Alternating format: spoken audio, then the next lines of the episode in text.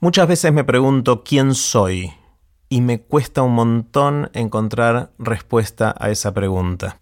Hoy conversé con Rebecca Wang. Rebecca nació en Corea, vivió en Argentina y ahora vive en los Estados Unidos. Está casada con un noruego y dice que sus dos hijos van a ser los primeros vikingos sin barba. A Rebeca le interesan, obviamente, los temas de identidad y los mira de una manera que me hicieron replantear mi propia identidad. Tuve la suerte de acompañar a Rebeca en la preparación de la charla que dio en TED en 2018 y hoy profundizamos la conversación. Antes de dejarlos con Rebeca, les cuento qué es todo esto.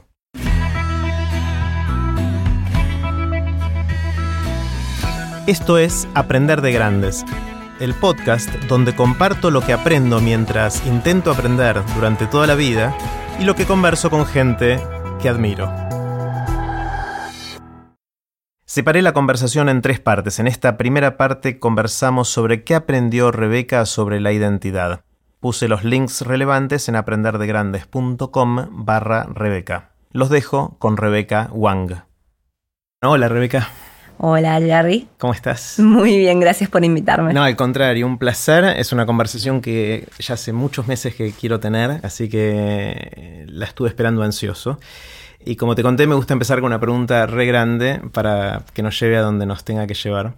Eh, y en tu caso, dada la variedad de cosas que hiciste a lo largo del tiempo, la variedad de lugares donde viviste, la variedad de ocupaciones y preocupaciones que tuviste a lo largo de la vida, tengo muchas ganas de preguntarte, tomando distancia de todo eso, ¿qué aprendiste? ¿Cuáles son las cosas que puedes destilar de toda esa experiencia que tuviste hasta ahora?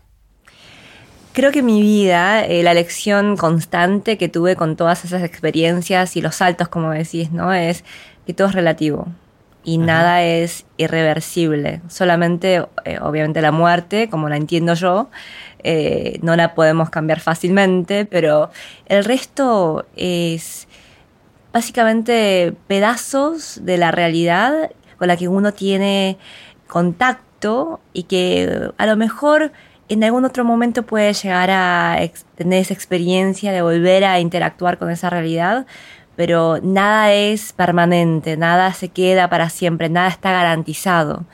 Y ahí creo que yo pasé por muchas etapas de primero sentirme bastante ansiosa por el hecho de que no tengo control y, saber que, porque yo, bueno, por mi personalidad, a mí me encantaba sentir ese, eh, ese control sobre el contexto pero una vez que te das cuenta y aceptas que uno individualmente no tiene esa influencia en el, o sea, el, ambiente, el contexto de uno, entonces empezás a sentirte en paz con estas reglas de juego. Y la agencia o el protagonismo viene por otra parte, ¿no? Viene con esa reacción que uno tiene para eh, los cambios de ambiente. Entonces no es controlar las circunstancias o la situación, sino más bien cómo hago para ser oportunista, aprovecharme de las diferentes situaciones de una manera que a mí en lo personal o para la sociedad o para mi familia pueda eh, crear algún beneficio, o sea, alguna consecuencia positiva ¿no? de esa situación. Y eso te da más sentido de control y, y a lo mejor tranquilidad en estas situaciones pero a la vez puede angustiar un poquito, ¿no? Porque uno, si viene de un lugar donde creía que tenía el control de las cosas, reconocer que no es así puede angustiar a la vez, ¿o no? Sí, y creo que una vez que dije, me dije a mí misma, ¿no? O sea, los cambios crean mucha angustia, ya sean cambios naturales y esperados, como puede ser pasar de la infancia a la adolescencia. Eh, saber que los cambios también crean oportunidades, ¿no? En general, creo que para mí cada vez que hubo cambios, hubo una mejora. No fueron cambios, en algunos casos sí, por ejemplo, cuando vinimos de Corea a Argentina, el cambio fue para peor, ¿no? Nos perdimos cosas que teníamos, pero en general creo que los cambios crearon esas ventanas de oportunidad que crearon eh, situaciones de mejora y oportunidades eh, a conocer un mundo mucho más grande, mucho más emocionante de que conocía anteriormente. Entonces, eso ya lo tengo muy asumido en mi cabeza, ¿no? En general, en lo personal creo que yo a veces extraño el cambio. Si hay una situación muy constante, me siento un poquito atrapada, ¿no? O sea, ya cambió de tener ansiedad por la falta de estabilidad a tener eh, a lo mejor incluso un deseo de ver un cambio. Claro, en eso hay, creo que yo me veo muy identificado con eso y siento algo parecido, pero siento que mucha gente vive más tranquilo si no cambia nada, ¿no? Y hasta sospecho que puede ser la mayoría de la gente, no estoy seguro, eh, que si la vida es estable y las cosas no cambian, está todo bien. Y para esa gente puede ser más difícil justamente por todo cómo está cambiando el mundo, ¿no? Y cómo cambian las cosas. Eh, eh, pero está buena esta perspectiva de decir, bueno, no, tenemos control de todo, el mundo cambia alrededor nuestro y la pregunta es qué hacemos con eso, ¿no? cómo nosotros aprovechamos o perdiendo la ambición de control hasta podemos disfrutar de ese cambio y de esa inestabilidad, ¿no?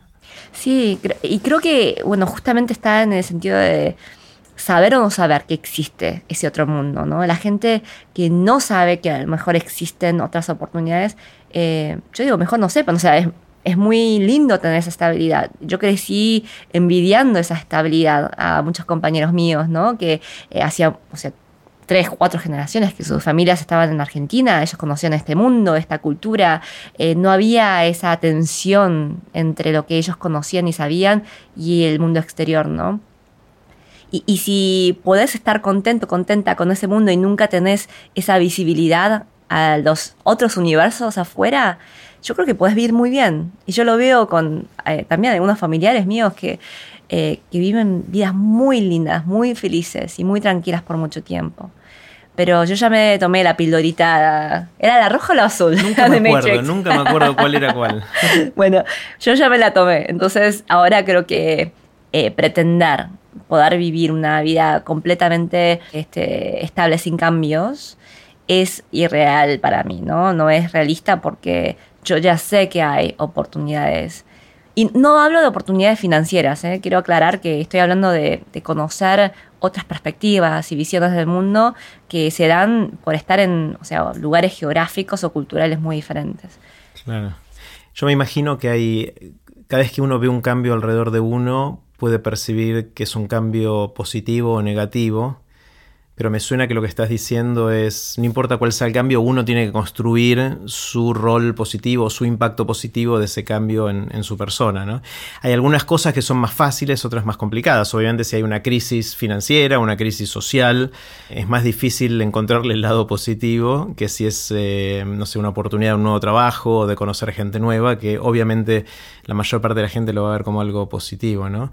¿Te ha tocado reaccionar a cambios en las dos direcciones, supongo, ¿no? Porque mudarse de Corea a Argentina, ¿qué edad tenías vos? Eras chiquita. Tenía seis años. Seis años. Eh, donde, donde llegaron y, entiendo inclusive que tuvieron, hasta perdieron posesiones y tuvieron problemas económicos. Eso es difícil de vivirlo, aparte de tan chica como algo habiendo dejado a tus amigos y amigas en, Corea. Eh, a corto plazo debe ser difícil, ¿no? De, vivirlo como algo positivo. Después a la larga uno puede mirar para atrás y decir, bueno, me enriqueció, me, dio más diversidad y aprendí un montón de cosas, pero en el momento debes haber sufrido ese, ese cambio, ¿no? Sí, totalmente. O sea, yo luché muchos años con, este problema eh, de no sentir que ese cambio había sido positivo en mi vida. Eh, yo me quejaba con mis padres por muchos años. ¿Por qué nos hiciste esto? Les echabas la culpa. Claro, ¿por qué nos trajiste a un país en donde nos discriminan? Yo no me siento este, eh, poder encontrar mi identidad, yo no me siento parte de esta comunidad, ¿por qué nos hiciste esto, no? Vivíamos tranquilos en Corea, ¿cuál fue la razón eh, egoísta de parte de ustedes por buscar una aventura que trajeron tres chicos chiquitos a un país desconocido, ¿no? Y solamente fue con los años, y yo me acuerdo de ese momento en el que yo tuve esa iluminación mental de decir, no, para, en realidad esto está súper interesante porque yo no tengo una normativa eh, de valores que me definen el 100%, entonces yo puedo elegir un poco qué quiero hacer con la cultura coreana, con la cultura argentina y ese poder de selección, de protagonismo en elegir esa identidad fue eh, muy linda en ese momento. ¿no? Está bueno, el tema de la inmigración está candente, es algo que está en los diarios, en los temas de conversación, porque obviamente hay muchos movimientos migratorios. Entiendo que hay más de 200 o 250 millones de personas en el mundo que no viven en el país hoy en el cual nacieron, con lo cual son inmigrantes. Y hay de todo, hay inmigración de gente que decide irse a vivir a otro lado y hay gente que se va a otro lado porque no le queda otra hay gente que es perseguida, hay gente que tiene que irse porque, si porque ya no puede vivir donde, donde nació. Y hay mucha gente que habla del tema y opina sin haber pasado por eso que creo que por más buena intención que uno tenga, es muy difícil de tener una empatía completa porque no lo viviste y no sabes qué se siente llegar a un lugar en el cual no conoces a la gente, no, conoces la cultura, no hablas el idioma y donde tampoco tenés la suerte de tener un, respaldo económico que te permita dar los primeros pasos, ¿no? Y eso fue lo que tuviste que vivir ya hace bastante tiempo con, con tu familia.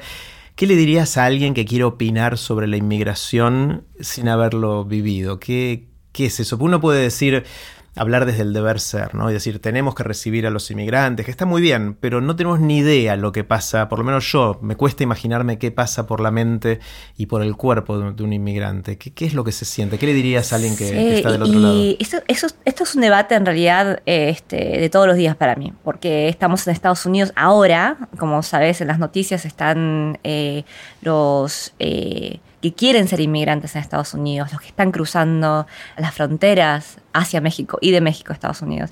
Y también, bueno, como sabrás, mi esposa es de Dinamarca eh, y en eh, Europa tenemos un tema candente ahora también y muchos de los que viven en Dinamarca nunca tuvieron experiencia personal de ser inmigrantes ellos, ¿verdad? Porque es una sociedad muy homogénea. Entonces, muchas veces tengo que tener esta conversación de imagínate no nacer en el lugar en el que naciste y que por realmente el azar, por una cuestión de suerte o de fortuna, eh, terminas naciendo en un país en donde tenés esa situación de eh, ser despojado, no tener acceso a recursos, no tener este, a lo mejor algunas de las, eh, algunos de los derechos y libertades con las que vos contás todos los días, ¿no?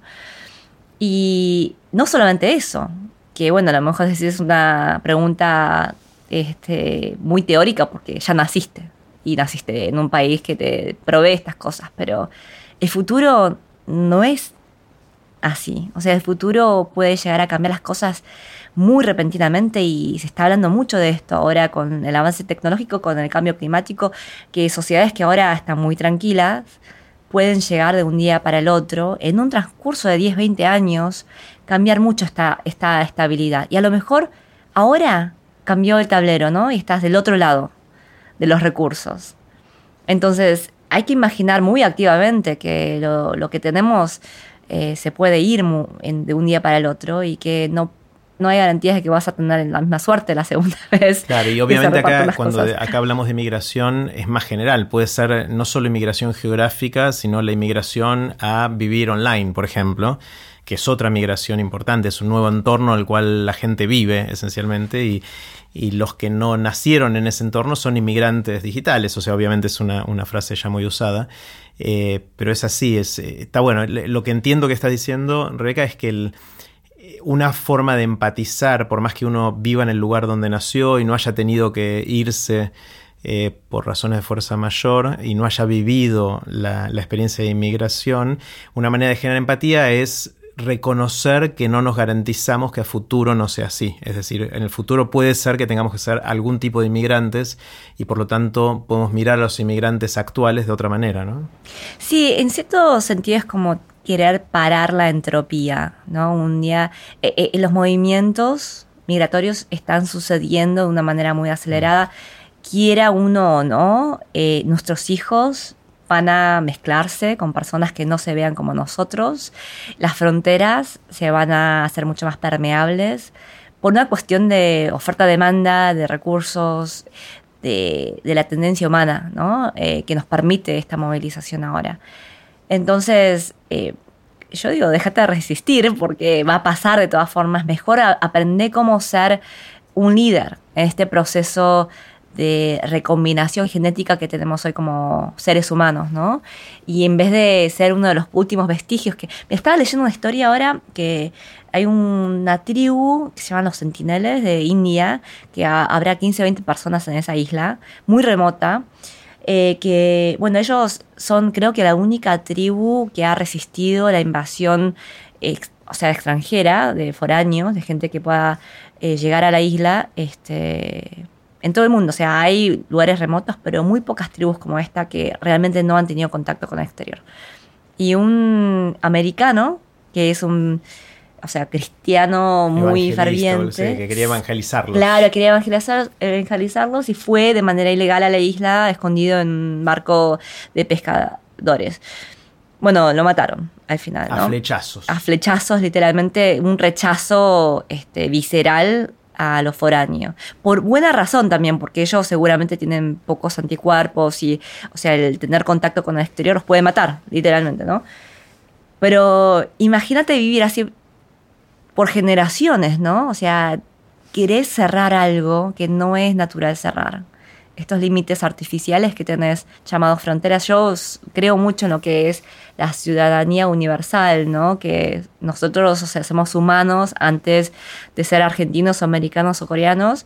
Y cuando uno trata de imponer estas fronteras artificiales hechas este, arbitrariamente, terminamos con situaciones como esta en la que tenés que poner muchísimo esfuerzo para parar algo que eventualmente va a pasar y que es muy difícil de, parar. Mm. Eh, entonces yo creo que lo mejor es tratar de, decir, bueno, aceptar.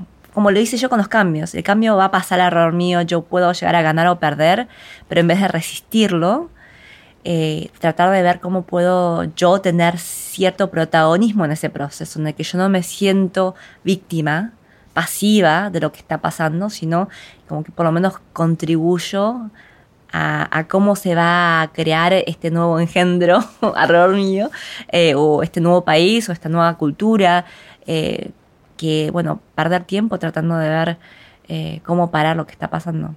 El otro día estábamos hablando sobre tecnología y justo el tema era, bueno, ¿cuánta gente gasta tiempo discutiendo si va a ser Uber, si va a ser, si van a ser los taxistas, si va a ser algún otro eh, agente que va a cambiar la forma en que tomamos taxis o transporte? Perdemos mucho tiempo sobre este tipo de discusiones. Y al final, en 10 años, o sea, no va a haber Ubers, van a estar todos los autos ya manejándose solos. Estamos perdiendo tiempo argumentando sobre cosas que a lo mejor nos van a afectar por 10 años, 20, a lo mucho, ¿no?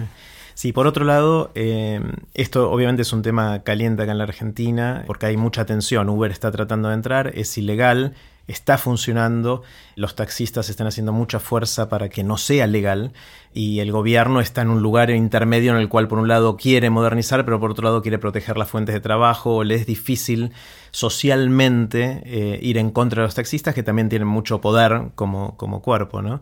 Eh, y me tomé un taxi el otro día que, me decía, mira, los de Uber... Eh, yo, pago por lo que tengo, tengo un montón de seguros, pagué por la licencia del taxi, todo esto, y vienen esto y de repente me sacan todo eso y yo no tengo ni cómo reconvertirme. Podría pasarme a Uber, pero ahí voy a ganar menos plata y, todo lo que tengo, ¿qué pasó?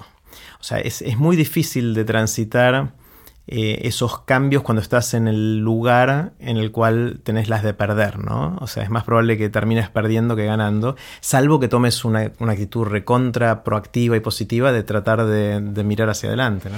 Sí, el punto es, eh, no pierdas, pero no digo no pierdas contra Uber, no pierdas contra la automatización. O sea, es un poco diferente la batalla, ¿no? En ciertos sentidos, eh, cuando vos ves la sociedad hoy en día, a lo mejor nos estamos peleando los unos y los otros, un país contra otro, una ciudad contra otra, por temas de hoy.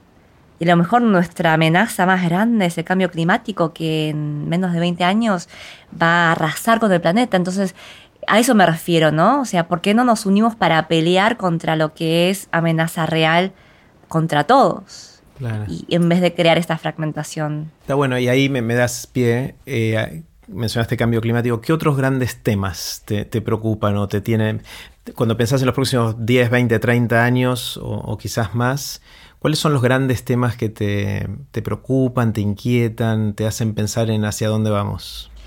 Sí, bueno, eh, obviamente toda la parte eh, de los derechos humanos. Yo creo que, o sea, con lo que pasó en Estados Unidos, con las elecciones pasadas y incluso las que pasaron ahora en noviembre, eh, las corrientes que vemos en, Europa, incluso en América Latina, a mí me preocupa, me preocupa mucho cómo como sociedad estamos eh, basados en un sistema democrático que a lo mejor no refleja la sociedad actual, de cómo se esparce información, de cómo se crean opiniones, de cómo la gente vota eh, en base a una realidad que no tiene a lo mejor ni siquiera relación con, los hechos, ¿no?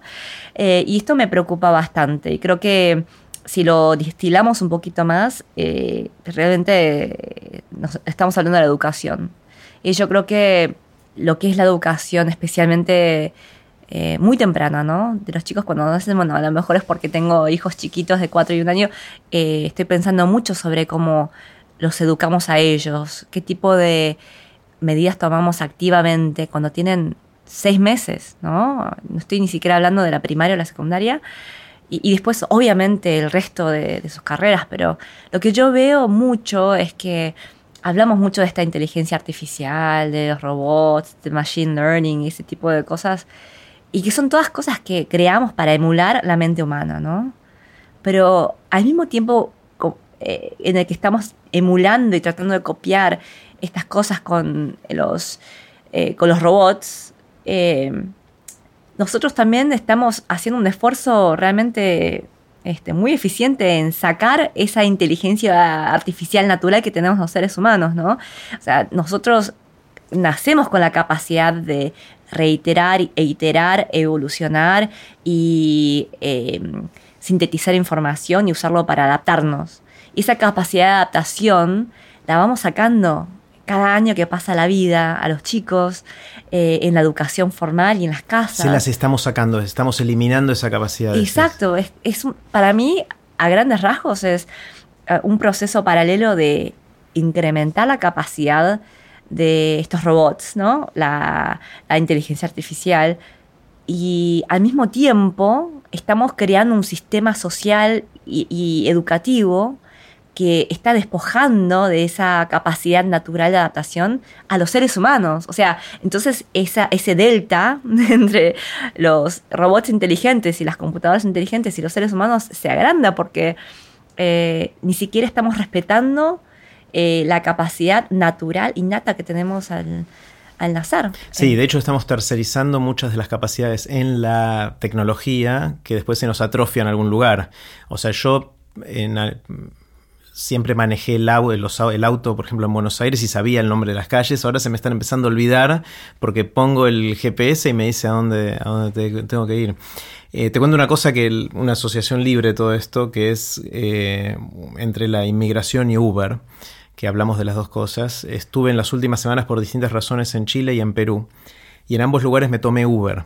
Eh, y en, ambos lugares, creo que tomé en total cuatro viajes en, los dos lugares.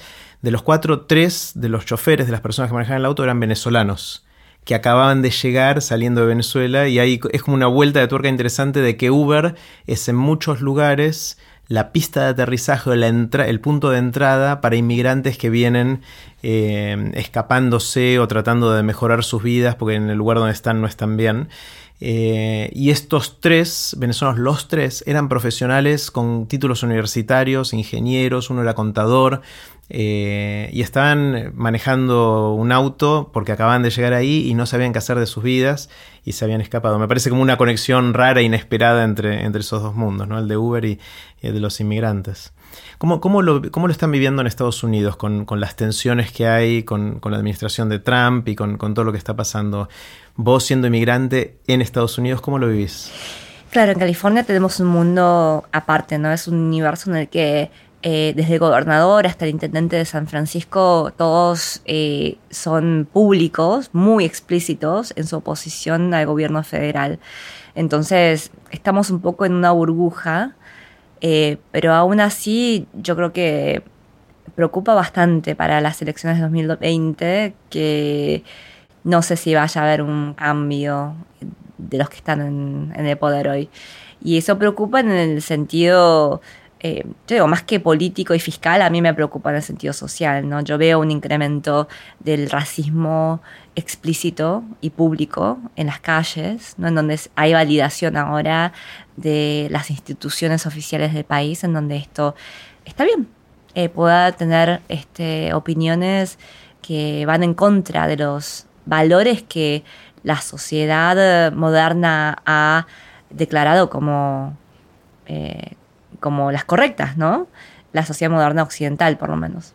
Entonces creo que hay todo un desequilibrio ahora de lo que nosotros consideramos progreso en el mundo y cuando hay disrupciones así, uno nunca sabe qué va a salir arriba, ¿no? Después de que haya un incendio, un volcán en erupción, qué va a salir después de eso, hay que ver.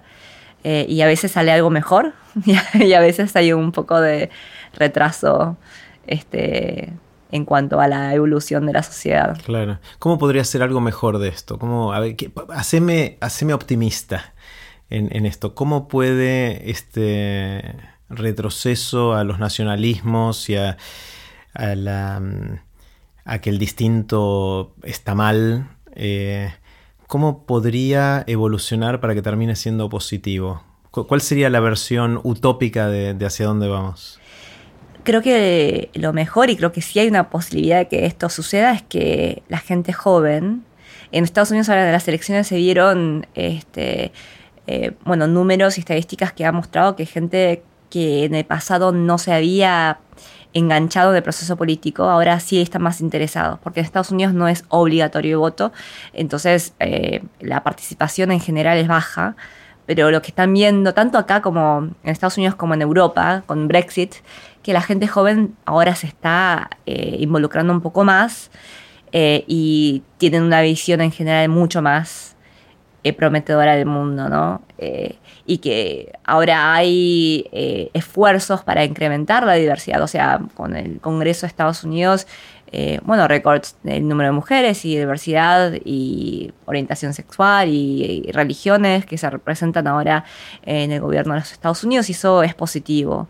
Es una reacción a los eventos y creo que eso eh, puede llegar a continuar en crear una sociedad un poco mejor. Bueno, sobre todo si son los más jóvenes, que como decís que están haciendo esto, puede ser que cuando esos más jóvenes estén en posiciones de poder tengan otra manera de ver el mundo. Es que es como un péndulo que va y vuelve eh, y puede ser que en algún momento vaya para el otro lado, ¿no? Sí, y creo que para gente eh, a lo mejor de mi edad o un poquito más grande, eh, estos eventos también han creado una situación de introspección, ¿no? De qué es lo que yo asumía y daba por sentado que a lo mejor ahora tengo que replantearme, porque nadie se esperó que ganara un Trump, por ejemplo, en Estados Unidos. todos pensaron que eso era en el mundo de fantasía. Ahora pasó. Al principio la gente, bueno, reaccionó el día siguiente diciendo qué mal que está la sociedad, todos son ignorantes y racistas y estas personas este, tan eh, oportunistas por el corto plazo, de querer, bueno, bla, bla, bla. Y ahora nos estamos dando cuenta de que juzgamos muy pronto. Había todo un historial de por qué la gente estaba descontenta, con mucha razón, ¿no? De las desigualdades que estaban eh, eh, creándose con, los avances tecnológicos eh, y con el enriquecimiento de los pocos que estaban privilegiados en las costas ¿no? de Estados Unidos. Y esto ha creado una oportunidad de empatía a, palos, realmente, en donde uno tenía que hacerse, digamos, el compromiso de, ok, ahora voy a hablar con gente que votó por Trump y realmente tratar de entender qué pasó por la cabeza eh, de los que se sintieron afines al mensaje de él. Y entonces empezás a descubrir que hay gente muy buena, de muy buen corazón, con excelentes intenciones, que nosotros nos habíamos olvidado de esas personas, ¿no? Como sociedad. Eh, y esa introspección solamente surgió con, con, este golpe, con la cachetada que vino eh, a, raíz de la elección de Trump. Y en ese sentido yo creo que eso es sano, ¿no? Es constructivo, o por lo menos es el, lo que en Estados Unidos llamaríamos el silver lining, ¿no? El, la consecuencia positiva. positiva de algo malo que, que pueda haber pasado para la sociedad. Claro. Habiendo vivido en, en, Argentina desde los seis hasta... Así terminó la primera parte de la conversación con Rebeca Wang. No se pierdan las próximas partes que estuvieron buenísimas.